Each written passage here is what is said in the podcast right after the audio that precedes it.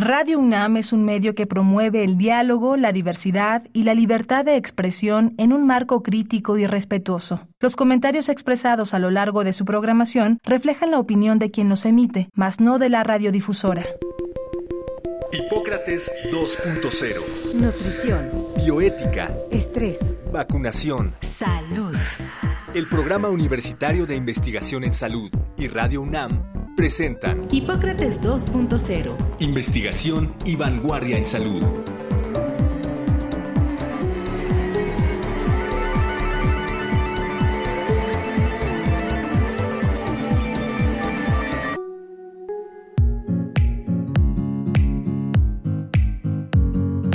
Hola, ¿qué tal?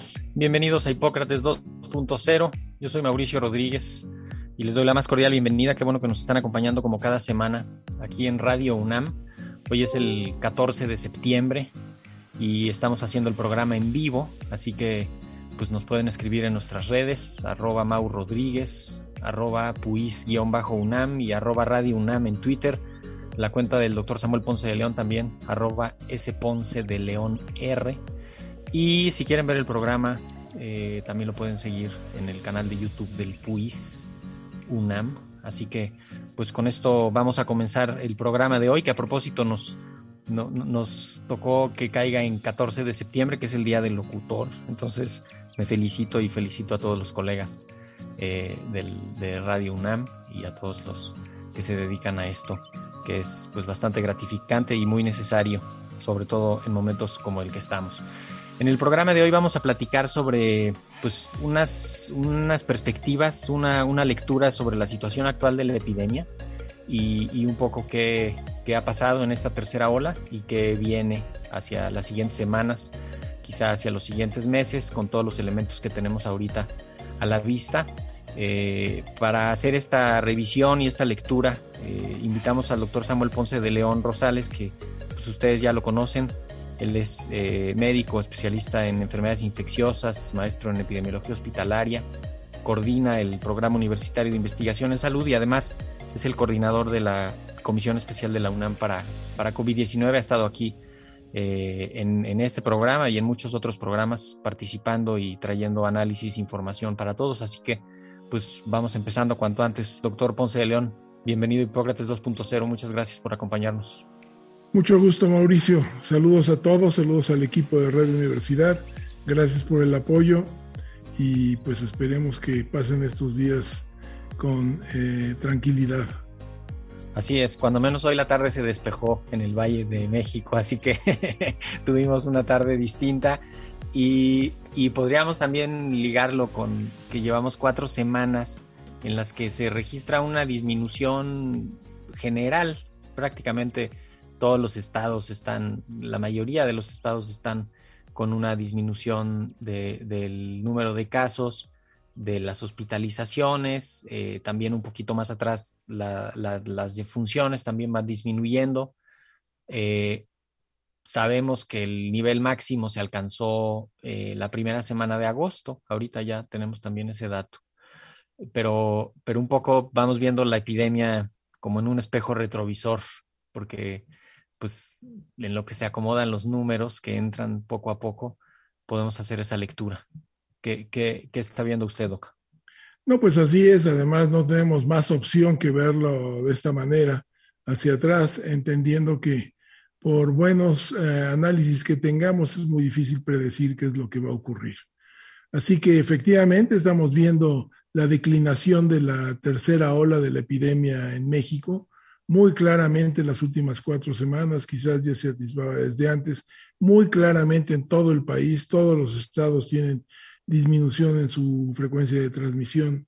Y claramente hay algunos desfases con algunas cifras que luego confunden a los locutores precisamente y a los comentaristas, en donde dicen, pero ¿cómo nos dicen que está bajando la epidemia? Y hoy hubo tantos muertos, hubo más que ayer.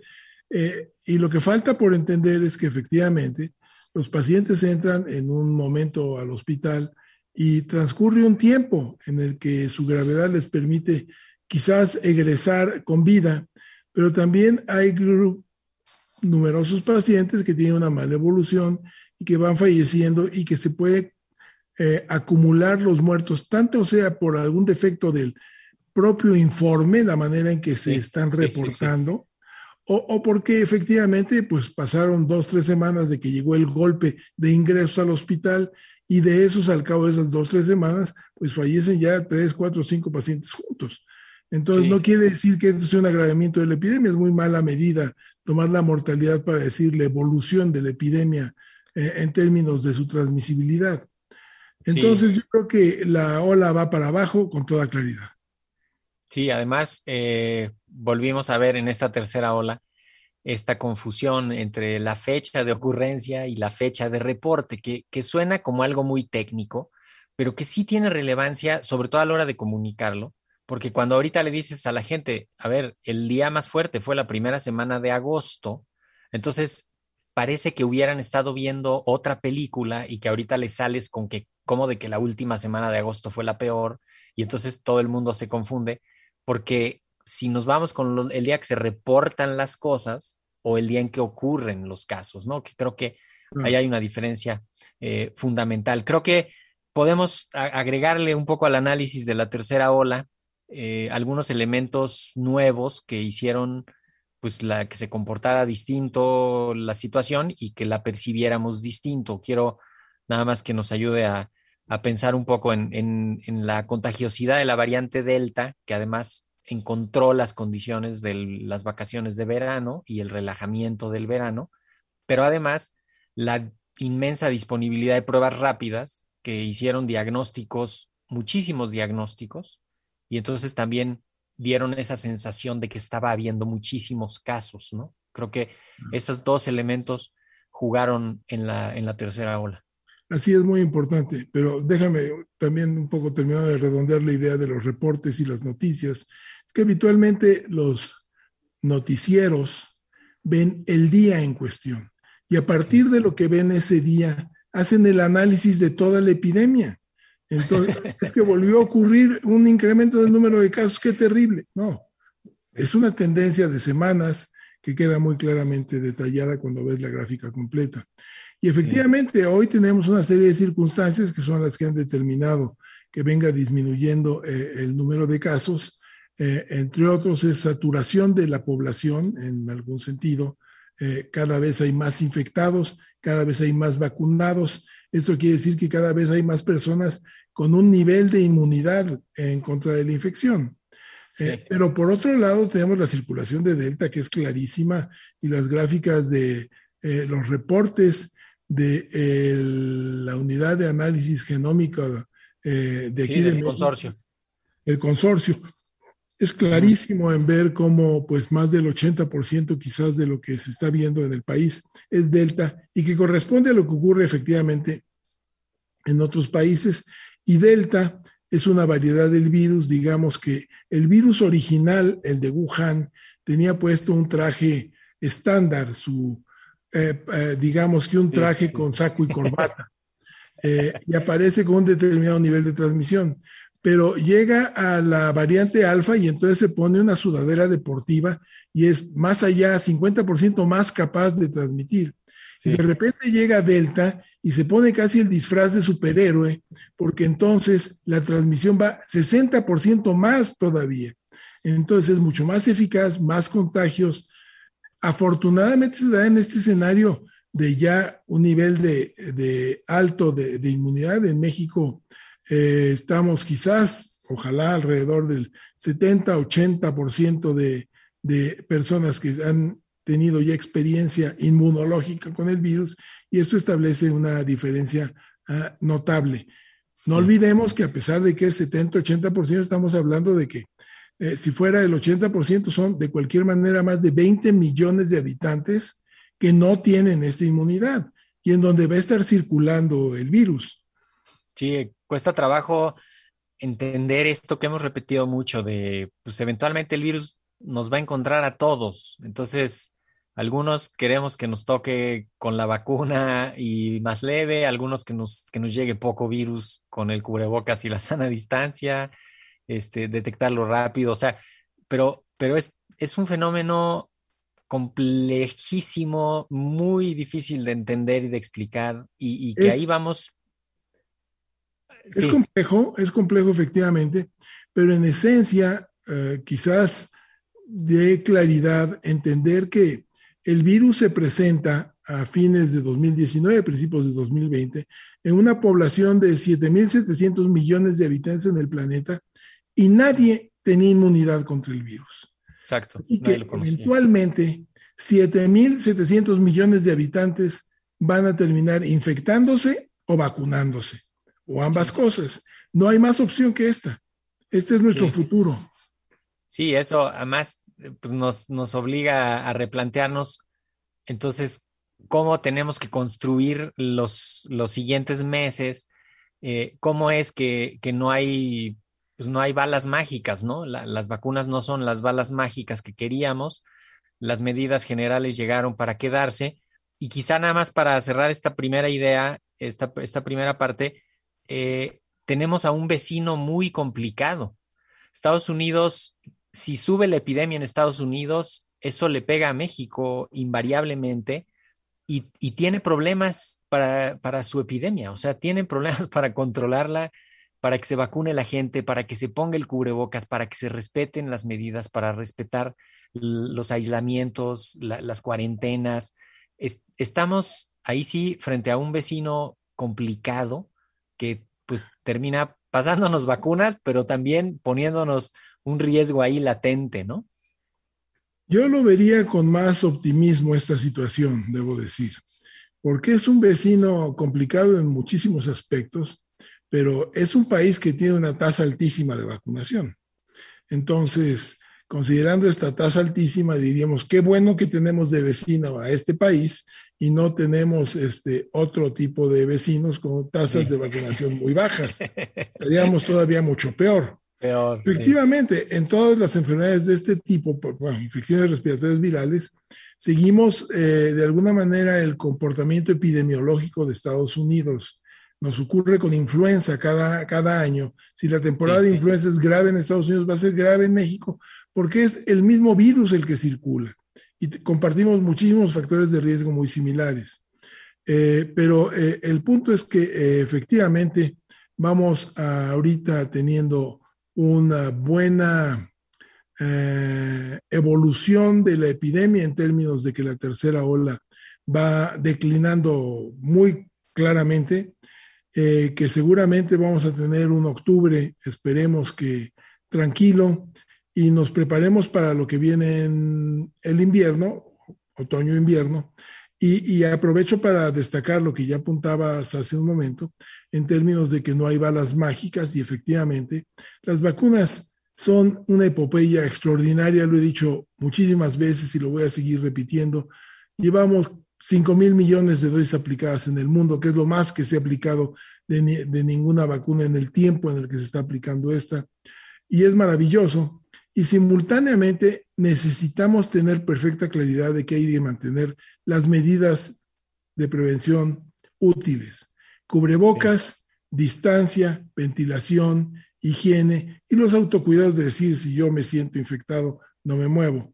Eh, con la ventaja de que en próximos meses, ya antes de que acabe el año, vamos a tener seguramente disponibilidad de medicamentos que también van a ser una especie de parteaguas, no tan impactante como la vacuna, pero va a ser un parteaguas también para el control de la epidemia muy importante, muy interesante y que ojalá podamos eh, utilizarlo de la mejor manera. Aquí van a estar seguramente.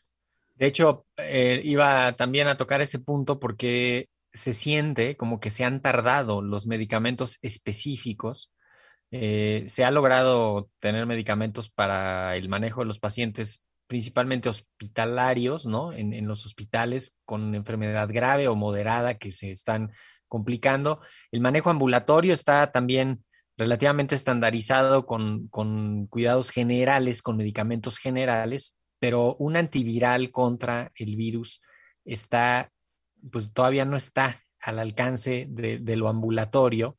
Está, podría ser Está, casi en estudios, al alcance. Yo diría que está, está por tenerse los lanzamientos de algunos de los medicamentos.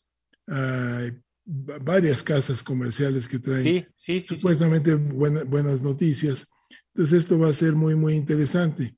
Eh, y apunto que estos van a ser los efectivos, porque lo que ha habido hasta ahora son más bien, pienso yo, análisis eh, ya un tanto retorcidos para decir es que miren, si sirve el medicamento X en la población que tiene más de siete días en terapia intensiva con un ventilador, con un nivel de oxígeno. Ya es este, realmente no ha habido un buen medicamento.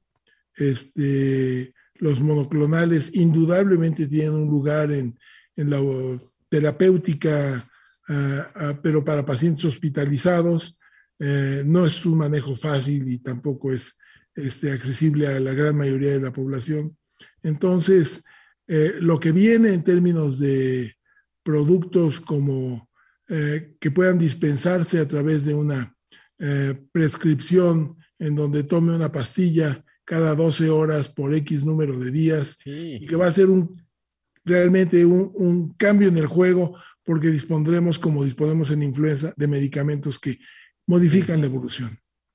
Sí, esperemos que para, para la ola del invierno tengamos esta, esta herramienta y además haya avanzado la, la, vacunación. Estamos también en un momento interesante en México con 90 y, pues prácticamente 93 millones de dosis ya aplicadas, 60 millones eh, dividido ahí en los esquemas completos y primeras dosis, pero hay un nivel de protección en los adultos mayores de, 18 años eh, bastante importante en el país y ya estamos en, los nuevos retos de la vacunación, que es discutir si se van a vacunar los adolescentes, cuáles, cuándo, cómo, dónde, y discutir si se van a poner refuerzos también cuáles, cuántos, en quiénes, en dónde.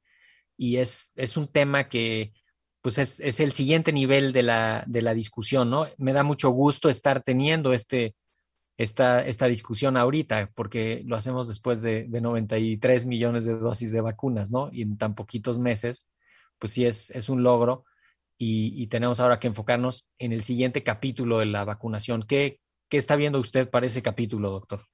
Eh, quizá antes de empezar este capítulo, déjame nada más terminar el comentario en relación a medicamentos, porque vale la pena apuntar a que igual que se hizo con las vacunas en términos del fast track para probar las vacunas, vamos a necesitar un fast track para probar los medicamentos. Los medicamentos. Y lo destaco por lo que tú señalabas. Ojalá que antes de invierno tengamos medicamentos, ojalá que sí, pero para eso necesitamos un fast track regulatorio realmente óptimo para que no se maneje en condiciones estándar un producto que tendría que responder a la necesidad epidemiológica actual. Y que, y que no se le quiten requisitos, ¿no? O sea, que cumpla con seguridad, con eficacia, con buenas prácticas de, fabricación, con todos los, los, parámetros de calidad, pero que se, que se revise rápido la información, que se le dé prioridad a esos expedientes este, y que vaya siendo algo quizás simultáneo a la producción este, industrial para tener los medicamentos disponibles.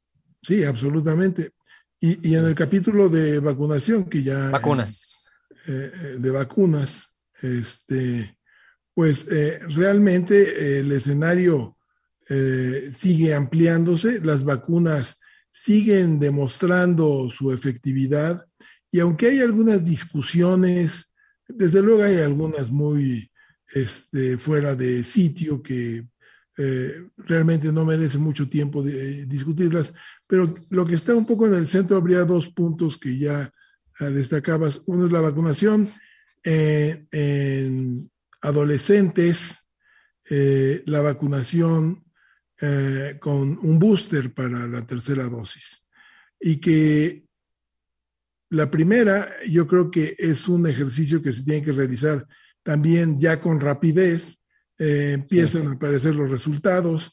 No tendría uno por qué esperar resultados diferentes en los eh, niños de 12 años, incluso menos, y hay estudios que están estudiando ah, vacunación en niños incluso menores de un año, ya tienen grupos que se están investigando. Este, y no esperaría uno que con la experiencia acumulada de lo que ha ocurrido en adultos jóvenes y adultos mayores, tuviéramos problemas en los niños. Desde luego, conviene destacar que eh, eh, los resultados que tenemos son resultados de seguridad a un plazo ciertamente muy bueno, pero es un plazo relativamente corto. Este, no podemos suponer que no hay ningún efecto a, largo plazo. Lo más probable es que no lo haya, pero no lo podríamos eh, ciertamente firmar con el 100%. Pero seguramente los niños van a tener incluso menos efectos colaterales que, que los adultos. Eh, entonces, esperemos que la vacunación se despliegue en cuanto sea posible. Desde luego, no se puede desplegar en estos grupos de edad precisamente por ser niños y por tener bueno, las características uh, de la infancia en términos de eh, una expectativa de vida mucho más larga que un adulto, eh, la mejor garantía de que no vamos a tener un producto con algún riesgo que no nos gustaría correr en función de lo que conocemos hoy. Eh, sí. Por un lado. Este, y por otro, sí, la necesidad de, de eh, protegerlos por su protección individual, por su protección, desde luego, grupal, por la importancia de que no se interrumpan sus actividades escolares y también para que se limite la transmisión a nivel poblacional. Son un segmento que también es muy importante la transmisión. De hecho, en influenza está muy conocido el punto este de uh -huh. que si uno vacuna a los niños contra influenza, eh, la necesidad de vacuna en los adultos es un poco menor, Disminuye. porque Sí. el principal grupo de transmisión de influenza son los niños, los niños pequeños. Pero el tema de, de niños y adolescentes es interesante, no tenemos todas las respuestas, desde luego, este, pero lo que importa que será eficacia y seguridad lo van a responder ya los inminentes resultados que están por publicarse y Sí. se seguirá adelante con la vacunación en ellos. y, y que incluso se habían, se habían retrasado porque la misma autoridad regulatoria en Estados Unidos les pidió a los que estaban haciendo sus estudios en, en menores que incluyeran más participantes para tener una muestra más representativa, para tener unos datos más robustos, eh, precisamente para vigilar cualquier posible evento adverso y, determinar con un poquito más de precisión la frecuencia y ver si hubiera algún algún fenómeno asociado. Yo hacía una, una reflexión hace unos días de, para vacunar a los adolescentes en México necesitamos 24 millones de dosis de vacunas. Eh, si pensamos en que eh, solo hay una vacuna disponible para vacunar a los adolescentes, pues necesitaríamos estar asegurando los 24 millones de dosis de esa vacuna, que ese productor solo nos ha dado 30 millones, más o menos, estamos en, esos números. Entonces, también hay un asunto ahí de que necesitamos que estén las vacunas disponibles para poder dar paso al siguiente escalón en el, en el programa de vacunación y quizá por eso mismo están anunciando que van a empezar la vacunación de los adolescentes con comorbilidades, que pudiera ser un primer grupo que amerita protección prioritaria y después, en cuanto haya más vacuna disponible, seguir con los, con los adolescentes ya de, a nivel general, ¿no? Claro, y, y, también el tema es importante y rescato esta necesaria relación entre industria farmacéutica, Estado, eh, sí. autoridades de salud, porque los que están haciendo los estudios nuevamente en la industria farmacéutica, ellos son los que están haciendo los estudios, es Pfizer, es AstraZeneca, los Exacto, que están ellos tienen es donde tienen las respuestas, ellos tienen la información y son los que hacen la inversión para tener estas respuestas, claramente. Sí, sí. El otro sí. tema que es, pues, también central ahorita es eh, platicar lo del booster, lo sí. del refuerzo, tercer refuerzo que, pues, eh, eh, empiezan a sentarse, siento yo, los comentarios y, y, y, y la ansiedad y empieza a quedar claro en el panorama que no hay necesidad en este momento de una tercera dosis. Eh, si Israel lo hizo, bien por ellos, qué bueno. Este, si Biden lo decidió para Estados Unidos, algún segmento de la población, muy bien. Lo cierto es que no sabemos si efectivamente vamos a lograr lo que se quiere lograr con una tercera dosis. Si sí. se va a mejorar o no se va a mejorar esto. Porque lo que se mejoran son los títulos de anticuerpos, que no es necesariamente la respuesta clínica que nos da la vacuna. Entonces, eh, yo creo que eh, sí necesitamos más tiempo, necesitamos acabar de vacunar, vacunar en nuestro país por lo menos con una dosis a los 130 millones de habitantes que somos, seguir con una segunda dosis y luego pensar eh, en el booster eh, ya eh, un poco más adelante. Seguramente lo vamos a necesitar. Habrá que medirlo bien, porque el booster ahorita se supone que puede mejorar la inmunidad, pero tampoco sabemos si va a incrementar la posibilidad de algunos riesgos. La posibilidad de miocarditis, por ejemplo, la posibilidad de Guillain-Barré, la posibilidad de parálisis facial, de trombosis. Entonces, eh, realmente de eso se trata, hacer con cuidado todas estas evaluaciones con ensayos clínicos que son complejos, que llevan tiempo, pero al mismo tiempo todo esto que está ocurriendo está demostrando que las decisiones se toman muy bien fundamentadas a nivel global, desde luego, para hacer las recomendaciones. y no perder de vista que, cada refuerzo, cada dosis de refuerzo que se vaya a un país y a una persona que ya está protegida, aunque sea parcialmente, pero que ya está protegida, pues eh, justamente lo que hace es que, modifica la distribución de las vacunas a nivel global y hay lugares donde todavía no terminan de poner ni siquiera las primeras dosis y entonces se, se está buscando también una distribución equitativa de las vacunas en el mundo que ha sido uno de los temas eh, más complicados. Y, lo, y lo quiero ligar esto para ir cerrando con, con esta idea, pues voy a decir, hasta fantasiosa, de que, de que entonces ahora sí ya con una tercera dosis, ahora sí ya se soluciona. Había, empezado la fantasía con, con, una primera dosis, ahora una segunda dosis.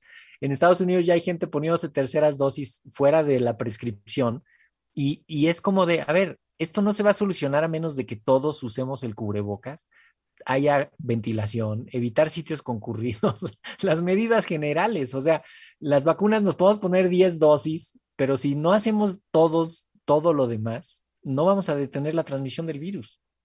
Claro, y, y en términos de la perspectiva global, es importante enfatizar que mientras haya regiones del mundo donde no hay la vacunación, el virus sigue eh, circulando y sigue modificándose y sigue con la posibilidad de desarrollar nuevas variantes que podrán implicar al total de la eh, población aunque estén vacunados. Entonces, necesitamos tener una conciencia general, desde luego protegernos individualmente, mantener todas estas precauciones y, pues realmente eh, no suponer que esto se va a acabar de un día para otro y, y que convirtiéndose en un sommelier de vacunas, alguien pueda eh, estar más protegido que otros. Lo que sí hace es evidentemente quitar algunas oportunidades en otros lugares. Exacto. Pues con eso tenemos que cerrar, doctor. Esperemos que en estas fiestas patrias la gente evite multitudes, evite situaciones de riesgo. Eh, los próximos días tratemos de guardar la calma. Las escuelas están reabriendo. Hay que ayudar a que eso ocurra con seguridad. Disminuyamos riesgos en la comunidad, en la familia. Y pues con eso nos tenemos que despedir. Doctor Samuel Ponce de León, muchísimas gracias por haber estado. Muchas gracias a, ti, Mauricio, a todo el equipo. Mi recomendación es que todo el mundo haga sonar su matraca con su cubrebocas puesto y con una sana distancia. Felicidades. Así es. Pues con eso nos vamos. Yo soy Mauricio Rodríguez. Hoy el programa en vivo en los controles técnicos estuvo Andrés Ramírez, también Sara López en la transmisión de YouTube y pues todo el equipo. Muchísimas gracias. Quédense en sintonía de Radio UNAM. Nos escuchamos la próxima semana. Agradecemos al doctor Samuel Ponce de León, coordinador del Programa Universitario de Investigación en Salud y coordinador académico de esta serie. El Programa Universitario de Investigación en Salud y Radio UNAM agradecen tu escucha. Te esperamos la siguiente semana para platicar sobre lo último en materia de salud e investigación en Hipócrates 2.0 investigación y vanguardia en salud. Se despiden de ti en la producción Patti Gamboa, Héctor Castañeda y Alejandra Gómez. Hipócrates 2.0, Radio UNAM. Experiencia sonora.